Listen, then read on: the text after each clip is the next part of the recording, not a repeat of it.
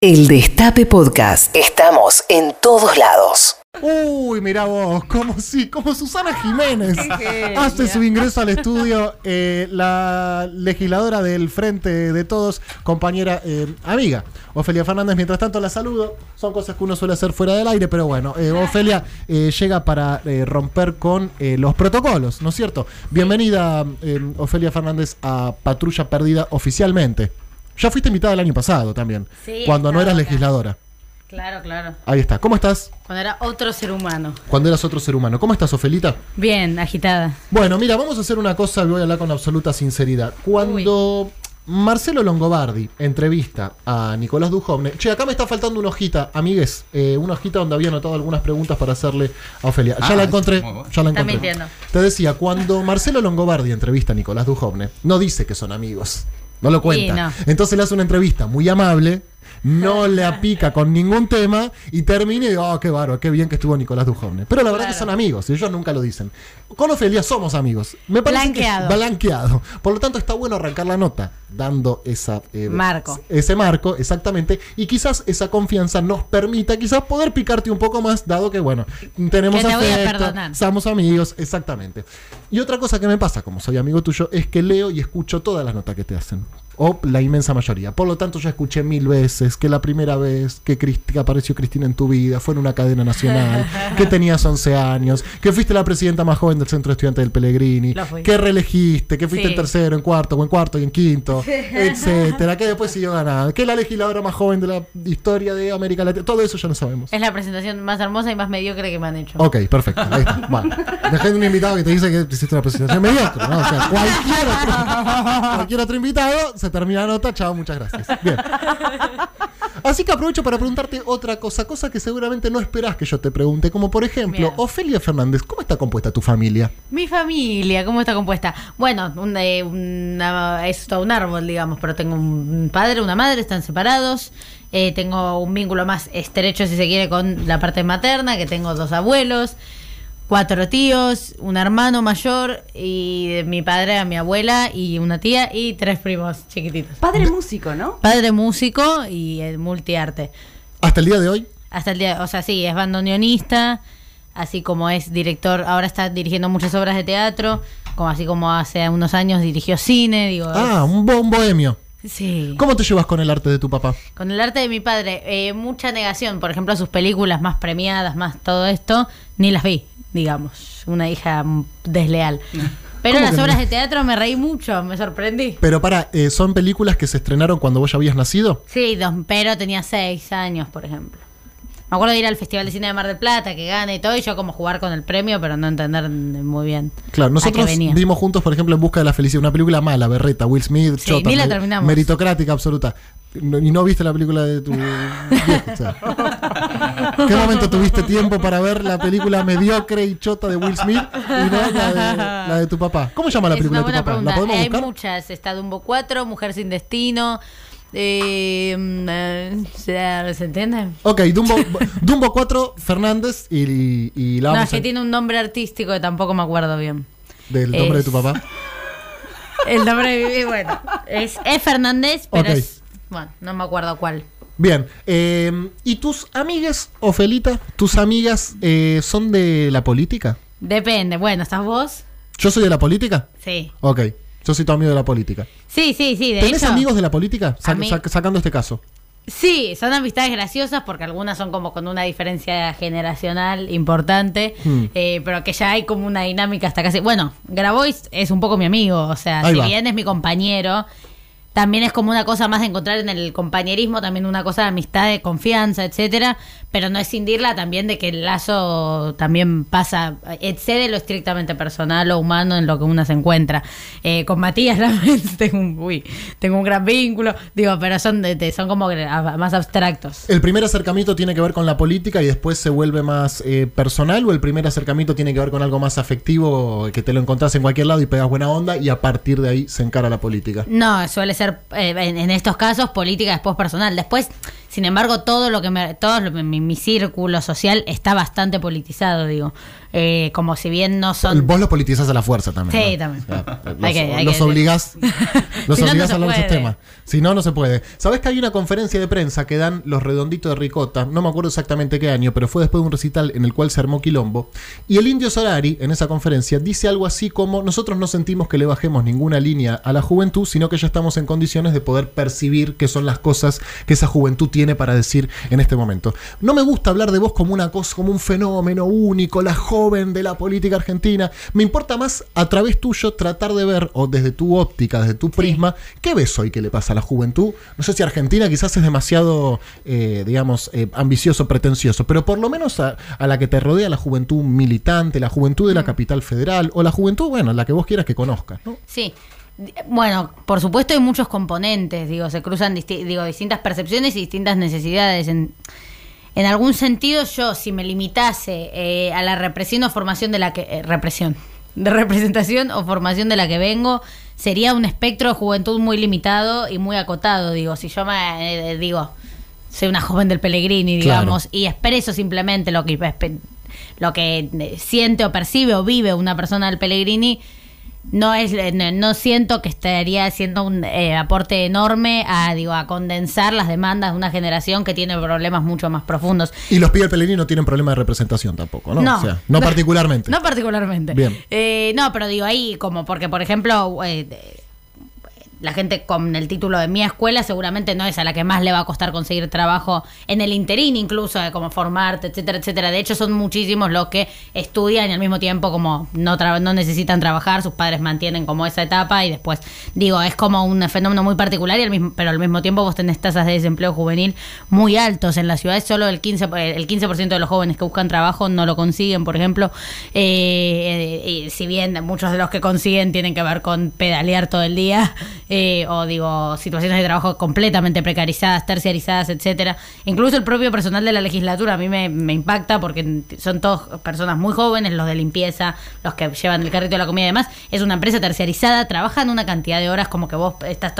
o sea, yo estoy la misma cantidad de horas en todo el día, pero tengo el sueldo más alto, tengo obra social, tengo no sé cuánto, y ves como esa situación, digo, hay una, en, en relación a lo laboral hay una problemática fuerte, así como también hay otros pibes que necesitan financiamiento para tratamientos de consumo problemático, digo, eso es una problemática muy común, o sea, vos vas a los barrios y los pibes te dicen, se me murió un amigo ayer, ¿me entendés? Digo, hay una cosa ahí, no, no solo por la droga en sí misma, sino por todo el circuito de la droga ahí, que es muy pesado, ¿viste? Entonces también están esa serie de problemáticas, las compañeras principalmente están de, bueno, en una situación de miedo permanente a la hora de vincularse o incluso estar en la, en la calle, digo, es una, son una cantidad de esferas, de problemas muy amplios y hay que hacer un trabajo muy fino para poder ir, ir delineando una política total para eso. De hecho, me tuve una reunión con Maca, directora del INJUVE, Maca Sánchez, y te decía como, es mucho. Es mucho, claro. Como que te, generar un programa, un plan, una agenda es muy complejo. Lo que ayuda es que los jóvenes tienen una agenda y una forma de organización de esa agenda un poco consolidada. Entonces ahí eh, eso te permite un poco tener presente de eh, cuál es el sentido que se está disputando y además con cuál, con cuáles reivindicaciones concretas o qué programa de ahí en adelante. Y ahí creo que hay agendas que se ve que son fuertes, es la agenda del feminismo, es la agenda ambiental, es la agenda educativa, que de hecho, bueno, si uno piensa en relación a otros momentos, hay un contraste en el que podemos pensar que ahora es una agenda más débil que en otros momentos, pero sin embargo sigue siendo una ¿Por qué es una agenda más débil? No, si lo pensás, bueno, la- ya en lo universitario la fuga fue en algún momento fue, digo, in- eh, intervenía y generaba masividad en un montón de conflictos. Bueno, en el 2001 fue recontra trascendental, digo, Claro. como que supo articularse, pu- pudo ser la organización estudiantil una manera de articularse con otras consignas, con otros conflictos, etcétera, de manera sólida. Ahora, digo, hay una cuestión, son, bueno, son cosas muy internas, ¿no? Pero eh, que tiene vinculadas a como al formato en el que se empezó a, a- a dar la discusión y construcción política ahí de los propios militantes, o este es mi diagnóstico, que terminaron alejando esa herramienta de, la- de los problemas de los estudiantes y las estudiantes, como qué sé yo, estás trabajando todo el día y viendo a un pibe y te como te das una pasada de 30 minutos hablando de no sé qué rosca de la asamblea. y No le importa a nadie. Claro, capaz estuviste literalmente laburando todo el día, venís desde provincia ah, a cursar una hora y la mitad te, te están hablando de la rosca con la otra orga que no sé. Digo, bueno, ahí hay deficiencias ahí que sin embargo hay militantes muy valiosos que espero que, que, que den pelea por sacarla adelante y, que vuelva a tener esa relevancia. Creo que los colegios secundarios sin embargo sí tienen una organización aún más consolidada, pero bueno, espero que el eje educativo vuelva a tener la fuerza que, en, que incluso hace no tanto, en 2016 tuvo, o en 2010, digo, en, en momentos del macrismo en el que se pudieron desarrollar medidas y conflictos eh, contundentes, pero a lo que iba es como eso, hay agendas que se ven, que, está, que son masivas, que son visibles y ahí creo que hay una, una expectativa de futuro importante, pero con la particularidad, excepto la agenda educativa, de ser temas nuevos, entonces que la política no los incorpora tan fácilmente. Es raro pensar en un gobierno en Argentina que en el que no exista el predominio de la soja o del extractivismo, de la megaminería, digamos. No ha pasado nunca en la historia. No ha pasado nunca no en la historia. Que no pueda pasar en algún momento. No, claro, pero bueno, digo, se, se trata de, eh, como tiene la dificultad de poner en agenda o, o, o, reivindicar temas que nunca tuvieron una adaptación real o un compromiso real a la hora de tomar las decisiones y componer los ejes o prioridades de un gobierno. Entonces también es tiene su, su, grado utópico que le da épica, y pero con la fuerza necesaria para pensar que no, no es del todo utópico. Ofe, otro, otro aspecto, otro eje que, que, que tratás, que seguís y que trabajás es el de la vivienda, ¿no? Sobre sí. todo para... Y ahora soy vicepresidenta claro. de la Comisión Vivienda en la legislatura, y, y sorpresivamente. Que, otro gran problema, ¿no? Otro, otro gran conflicto. Sí. Sobre todo para los pibes, ¿no? Y las pibas. No, claro, bueno, es, de, desde ya que hay una y eh, particularmente en la ciudad de Buenos Aires es, eh, es un problema en muchas esferas, pero para los jóvenes y las jóvenes, hoy jóvenes en un sentido muy amplio, no solo de irte de tu casa a los 20, sino tener 30 y pico. Y ser propietario es un delirio, o sea, no es así.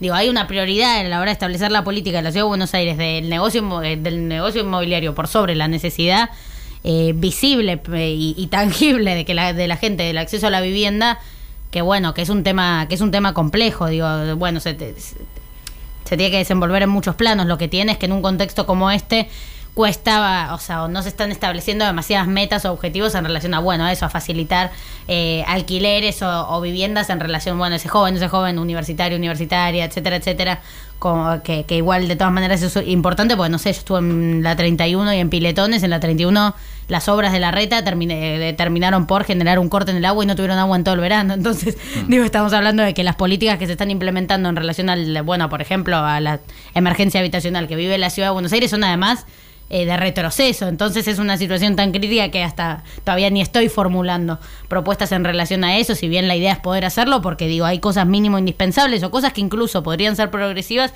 que se están haciendo mal. Entonces ahí hay un problema grande. De hecho, es el 20% de la población de la ciudad de Buenos Aires que vive de manera indigna, o sea, que, que tiene que, bueno, que, que es del 17% el déficit habitacional de la ciudad de Buenos Aires, entre obras mal hechas, entre hacinamientos ya conocidos, entre la situación de calle, que es de 7.000 personas, o sea, es un tema que claramente va a ser prioritario en mi trabajo legislativo, porque sin duda es prioritario para la, si uno mide las la, la condiciones de vida de la gente y qué es lo que más necesita a priori. Entonces, también, por supuesto, los jóvenes y las jóvenes van a tener que ser parte de eso, pero los jóvenes y las jóvenes de los barrios, sobre todo, no tienen acceso a cosas, digo, la vivienda en un sentido integral también implica que capaz tenés una casa en el barrio, etcétera, pero no tenés un hospital cerca, no tenés claro. una escuela cerca, no tenés, digo, una serie de derechos en consecuencia esa crisis de vivienda que hacen, hacen una formación de tu juventud cultural, eh, educativa, laboral, etcétera, muy deficitaria en relación a la mía, por ejemplo. Hmm. Hay algo novedoso en lo tuyo, Ofelia, digamos, en, en, que seas una legisladora tan joven. Se habla mucho de esa novedad, pero la verdad que eh, la participación política de la juventud en la Argentina no es algo novedoso, ¿no? no. Es algo histórico. Eh, ¿qué, ¿qué, ¿qué, identidades, qué tradiciones sentís que, que, te trajeron, que te trajeron hasta acá, digamos, ¿no? Quizás previo a que vos hayas eh, nacido. Bueno, hablabas sí. recién de tu militancia estudiantil, que fue como te conocimos en una primera instancia, ¿no? Como presidenta sí. del Centro de Estudiantes del Pellegrini. Después hubo otro gran momento en el cual tuviste una gran relevancia, que fue la discusión por la interrupción voluntaria del embarazo y una tercera oleada, estoy hablando de, de digamos, momentos eh, importantes tuyos en, fundacionales. En, fundacionales, exactamente, que tuvo que ver justamente con la campaña del 2019. Entonces, a grandes rasgos podríamos decir movimiento estudiantil, feminismo y peronismo, de alguna forma, sí. o frente de todos. ¿Cómo confluyen esas cosas en, en tu construcción política? Sí, bueno, es, eh, nuestra historia por suerte tiene tanto para darnos. Justo el otro día igual hablaba un poco de eso, digo, porque hacía un chiste, estaba en un panel decía las generaciones nacidas en democracia eh, y como hablaba de, de, cierta impregnación de valores y demás y decía y les hacía un chiste porque era gente más grande generalmente la que había Igual a mí me tocó una gran democracia, o sea, la mejor democracia de los que estaban ahí. Claro, no es lo Eh, mismo nacer en democracia en el los 85, 90, claro, sí. exactamente, que haber nacido en el. Bueno, en el 2000, pero, a ver, eh, yo del kirchnerismo, digamos. Claro, exacto. Eh, como soy hija de una forma de democracia, de expansión de derechos, de crecimiento económico, de, digo, de una serie de factores eh, que son interesantes, pero hacía ese ejercicio de decir como, bueno, qué valores nos impregna ese momento específico, que, o sea, cómo nos limita o condiciona, eh, como en dónde que nos formamos, en dónde crecimos, pero sin embargo, bueno, que acumulado nos permite llegar a esa instancia de la historia y además eh, eh, la tarea imprescindible que tiene que ser la juventud. Sobre todo digo en eso, en, términos más militantes o pensando como en el propio campo popular demás, hay, hay una, una tendencia como de elogio o de, o de expectativa por sobre los y las jóvenes, como que el futuro y demás, y eso a nosotros igual no nos, no nos tiene que sacar la humildad de, entender la formación política de los procesos históricos de otros jóvenes y otras jóvenes como algo totalmente importante para hacer para nuestro despliegue, nuestras propias agendas y nuestra propia formación. Yo algo que digo mucho cuando me dicen como la legisladora más joven, ¿verdad? digo, bueno, no es que estoy más capacitado, más formada que los pibes y pibas que militaban en los 70, solo que a ellos los estaban desapareciendo, ¿no? Sí, claro. y, y- y su pelea tenía que ver con una radicalidad que superaba la propia dinámica electoral de No querían ningún cargo, digamos. No, no, estaban para cargo, eso. Claro. Entonces, como que ese juego es. Vos no necesario. secuestrás expresidentes, digamos, ¿no? Como No. haciendo, digamos, cosas eh, pros y Me gustaría. Ah, eh, titular. Chau, ya está. Porque se hace mucho en los programas de radio que se arma un buen título que le sirva al programa y Y que destruya absolutamente tu construcción política. En este caso sería esa. Me gustaría secuestrar-. Claro, exactamente. No, no le vamos a hacer. expresidente. Recórtenlo ya. No, pero bueno, digo, el propio Cordobazo también es una experiencia que habla de la gesta digo, de un movimiento plural, diverso, de distintos sectores, eh, que tu- tuvo una implicancia este, eh, bien clara de la juventud. Así más, eh, esto como decía, en las esferas más juveniles, pero sin embargo, eh, el otro día, justo con el aniversario de la de, bueno, el cumpleaños sería en este caso de Néstor, lo escuchaba Alberto y la escuchaba Cristina con unas cosas que habían dicho. Alberto cuando hablaba de que Néstor le decía dejemos de ser el ala progresista de estos tipos que no sé qué y pasemos a ser los protagonistas del cambio etcétera etcétera etcétera las cosas lindas que conocemos. O Cristina hablando de que eh, la- generalmente la gente cambia con la etapa excepto que sea tan importante para vos vos cambiar la etapa. Todo esto en referencia a Néstor y creo que eh, en ese sentido hay algo de hay como una tarea que yo entiendo que tiene que ver con hoy la juventud ser el despliegue de la posibilidad de en un contexto de crisis, de moderación de algún modo, de tener que contener y equilibrar eh, te- tensiones por todas partes, por- porque es eh, la dinámica en la que está metida ahora la Argentina, ser la juventud un factor que ponga, que disponga, para que no sean los únicos que redoblan la apuesta, los del campo, por unos puntos de retenciones a las hojas, sino que sean los y las jóvenes quienes sean, sean quienes corran la vara del gobierno nacional y popular que estamos encarando, ¿no? Entonces hay que hacer un despliegue en ese sentido para poder radicalizar incluso lo que ya conocemos y permitirnos evolucionar. En ese sentido, digo, entiendo Entiendo también que el peronismo fue la fundación de la posibilidad de hacer política, abanderando a los y las humildes. Hoy hay que ser, hoy tienen que ser los y las jóvenes quienes se ocupen de no bajarlas nunca más, de alguna manera, ¿no? Eh, de hacer ese el pilar fundamental de, digo, de, de un nuevo y de, de- de un nuevo gobierno, pero también de una nueva historia. Eh, entonces ahí creo que bueno, hay un juego de muchas cosas en, en, en las que creo que tenemos un rol importante para no estar domesticados o disciplinados en la expectativa de qué va a pasar, sino ir nosotros construyendo nuestra propia expectativa en los hechos, imponiéndola en la agenda que se venga eh, y permitiendo entonces correr el límite de lo posible, incluso en un momento en el que la expectativa es muy difícil. Hablando de expectativas, Sofía. Estamos muy expectantes también de la ley del aborto seguro, legal y gratuito para todos. Y bueno, y después de- del anuncio también de, de Alberto el otro día, ¿sale la ley? Y sí. es Y el sí, año. hijo. y sí, hijo. Y sí, primo. ¿Y qué, ¿Y Eh, qué a partir de ahora, no? Digo, si sale. Digo, porque es un comienzo también, Sí. no es que ya está. Sí, sí, total. Yo, bueno, la verdad estoy convencida de que bueno, si llega a pasar otra cosa, me voy del país. Perfecto, ya tenemos dos recortes excelentes. Ofelia se va del país. No, pero digo, yo estoy muy convencida de que este va a ser el año del aborto legal, que 2020 nos lo vamos a acordar así, que marcará la historia de esa manera. Entiendo que, sin embargo, o sea, digo, con el factor histórico que tiene que un presidente por primera vez esté mandando un proyecto, digo, porque sabemos el peso que tiene, no es lo mismo que un ente presenta un proyecto en el Congreso Nacional que el propio presidente y la presión que significa eh, ser el que impulse, no la discusión, como decían Claro. algunos, Habilitar sino la el discusión. proyecto, claro.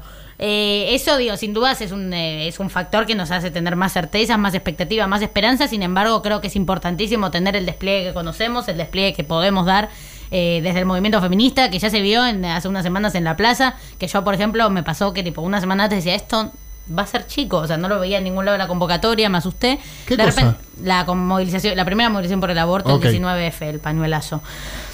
Pensé que no iba, no sé, tenía poca expectativa, me asusté, me deprimí, al, al pedo, por secuencia especuladora y ansiosa. Pero digo, a- brevemente empecé a ver circular la convocatoria y de repente estábamos en la plaza y éramos un montón. Entonces, digo, hay un compromiso tan inquebrantable con esa causa que, digo, sin dudas hay que hacer ese mismo despliegue, estar ahí mostrando eh, a la altura de lo que estamos, digo, sabe- también pudiendo capitalizar ese triunfo, ¿no? Entendiendo que el reconocimiento eh, es esa voluntad política, pero es sobre todo a nosotras que pudimos, eh, digo, eso, garantizar un, generar un movimiento con símbolos propios, con una estrategia propia, horizontal, plural, diversa, digo, que conquista finalmente eh, una ley como esta. Entonces creo que, que, bueno, se va a venir esa fecha y va a ser va a ser significativo. Aparte dijo que lo va a presentar en menos de 10 días, lo cual es tipo, ya, listo, ya, vamos ahora. a romper todo. ¿No será el Eh, 8 de marzo que lo presenta? ya tengo esa hipótesis. Sería Sí, lindísimo. ¿no? Eh, espero que Sería- sí. Si no es un quemado, aparte. El código, el tribunero indica bueno. que lo tenés que presentar ese día. Obvio, y aparte si no va a ser tribunero, ¿qué va a hacer? Digo, hay que darle épica, porque no es una conquista, eh, digo, hace tres años no parecía tan fácil que la Argentina legalice el aborto, y hoy no es que es fácil, pero digo, podemos, podemos afirmar que tenemos la correlación de fuerzas para eso, y que lo hicimos como movimiento, como movimiento haciendo no el lobby que hacen los que tienen poder desde siempre, el lobby que hace la iglesia, sino un lobby eh, popular, callejero, eh, masivo, eh, propio, incluso diferentes lógicas de construcción, sin referentas. Digo, o sea, sí las hay, pero digo que no son el centro de, de- de la cuestión. Y hasta cultural, ¿no? Y hasta cultural, claro, por supuesto, eh, que además el aborto despliega una... eh, A mí lo que me interesa es eso, que, inclu- que si este año ganamos el aborto no significa, bueno, listo, eh, lo, lo- lo logramos, nos vamos, sino el primer impulso, la primera puerta que abrimos para decir el movimiento feminista tiene una estrategia política, tiene una agenda y la puede llevar adelante. Las que estuvieron calladas toda la historia, las que no tienen lugar en los lugares de decisión, las que etcétera, etcétera, etcétera, ahora hicieron su propio despliegue sin que nadie les regale nada, han armado, digo, semejante cosa. Entonces espero que eso nos permita desplegar una agenda incluso mayor y también teniendo en cuenta que el aborto expresa no solamente la ley de aborto, sino que expresa eh, una discusión eh, y una confrontación con una con un mandato claro y contundente que es el de ser madres, ¿no? Que, que viene de la prehistoria prácticamente, que ataca e interpela la manera de pensar la educación cuando habla de educación sexual integral, que ataca e interpela la manera de construir liderazgos en el momento que decimos que hable la gente con útero, por ejemplo, y nos permite darnos cuenta de que podemos hablar, bueno, a mí un poco también me pasó, que podía hablar del aborto, pero también podía hablar de muchas otras cosas más y no encasillarse, ¿no? En ese lugar Claro. que en definitiva es donde gana el patriarcado en un momento en el cual el- también el propio sistema está intentando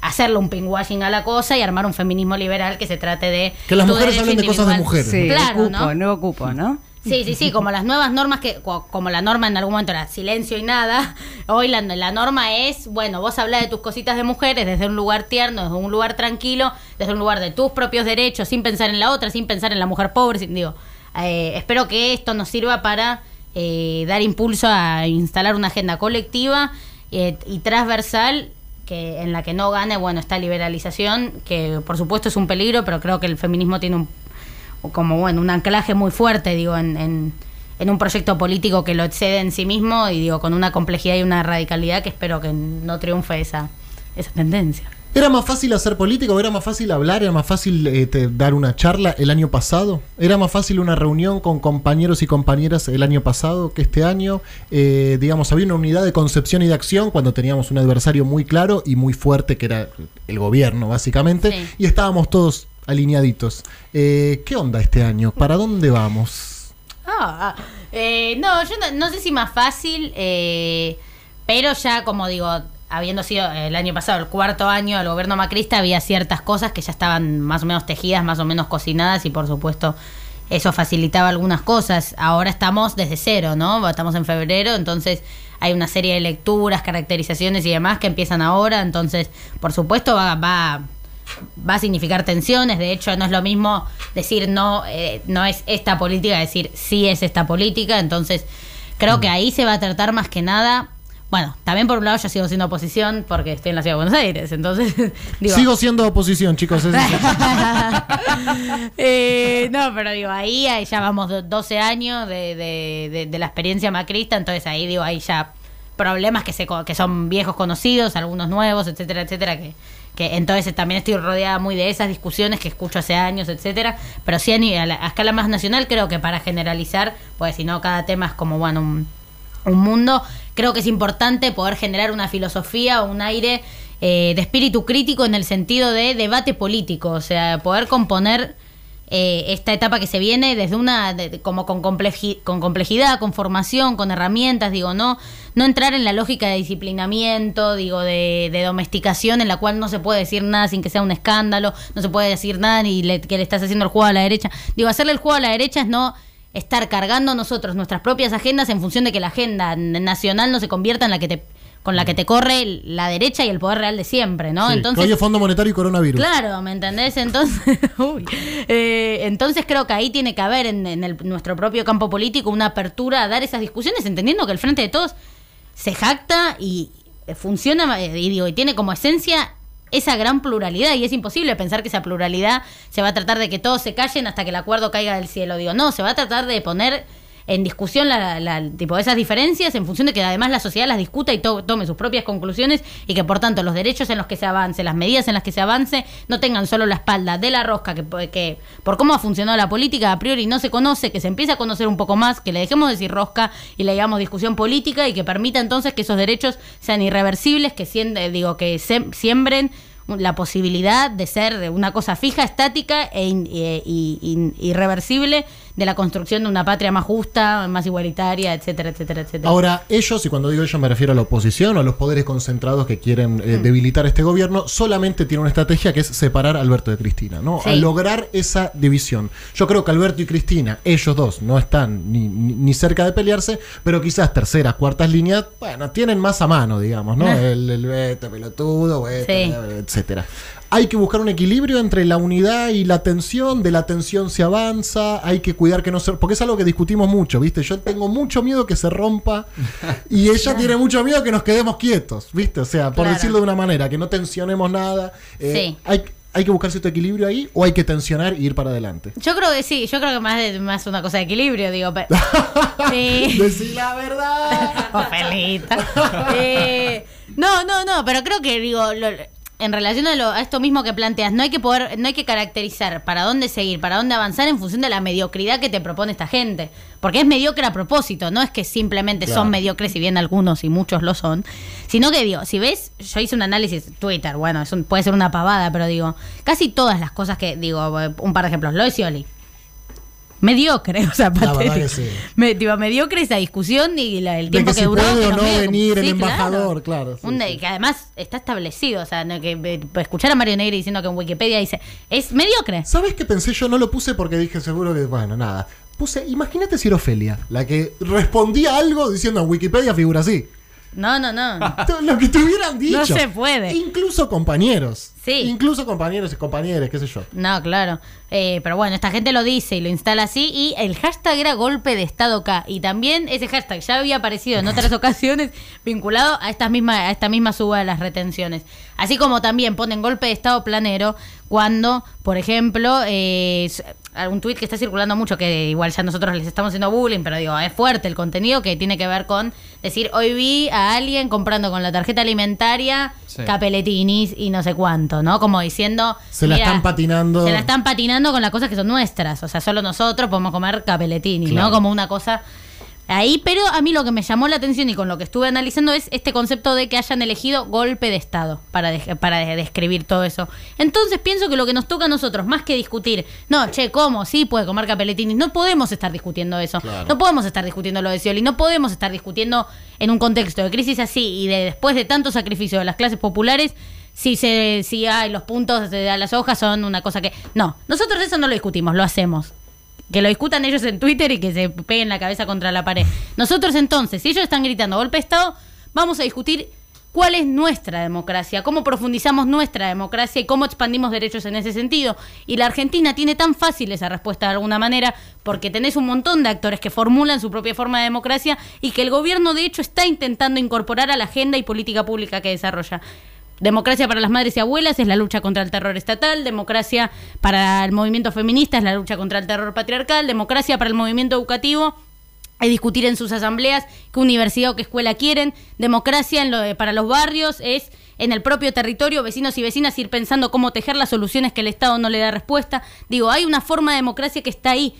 Y de hecho está la voluntad de querer construirla en el momento en el que esas personas empiezan a tener un lugar de decisión relevante en cada una de las áreas y componentes que hacen al nuevo gobierno nacional y a su esquema.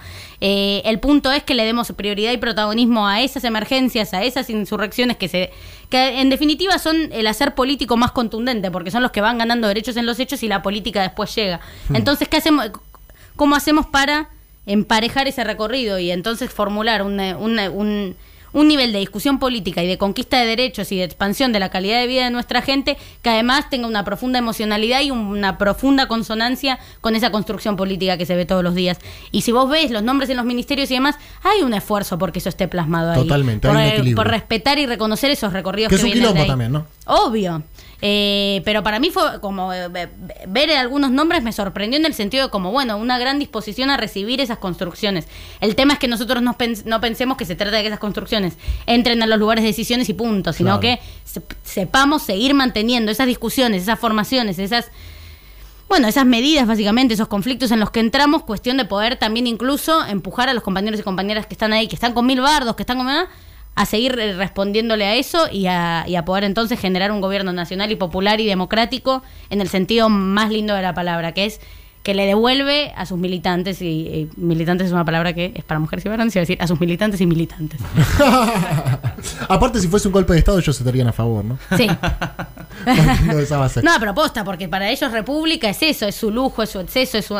Bueno, nuestra democracia es esa democracia, es la democracia que responde a, a toda la historia argentina. Entonces, para mí hay, hay que darle esa épica a, lo que, a, a la victoria que tuvimos. Me quedaron un montón de temas afuera y ya son las 3 de la tarde. Eh, lo cual es malísimo, por un lado, porque me quedaron un montón de temas afuera que te quería preguntar, redes sociales, haters, bullying, etcétera, y, y- y la gente que te banca también. Así que Le no me mando un besito a Calamaro. No me queda, ahí está, lo dijo. No me queda más remedio, ¿Querés ¿Qué? decir algo más? ¿Un besito? No. No. no me queda más remedio que insistirte para que vuelvas. Vamos a volver. Eh, obvio. Todas las veces que quieras. Bueno, está Mañana. bien. No, mañana, no sé si justo mañana, pero te voy a pedir que vuelvas porque de Pasa- verdad que me quedaron muchos temas en el tintero. Sobre todo también quería hablar un poco de, de la ciudad de Buenos Aires, ¿no? De, Sí. de- de, digamos, la esperanza que se, que se abre a partir de que la Rita no puede ser más candidato. y de- bueno, nada. Un poco, de bueno, hablamos de vivienda, unas cositas. Unas cositas, pero bueno, nos quedó eh, cortito el programa. Ofelia Fernández, muchísimas gracias por haber venido. Un placer Querida siempre. amiga, siempre es un placer escucharte. Me gusta mucho que estés acá y ya sabes, contás con estos eh, micrófonos y estos compañeros para lo que haga falta. Muchas gracias, Ofelia. Los quiero patrulla, los quiero destape. Ahí va, perfecto. Muchísimas gracias. El Destape Podcast. Estamos en todos lados.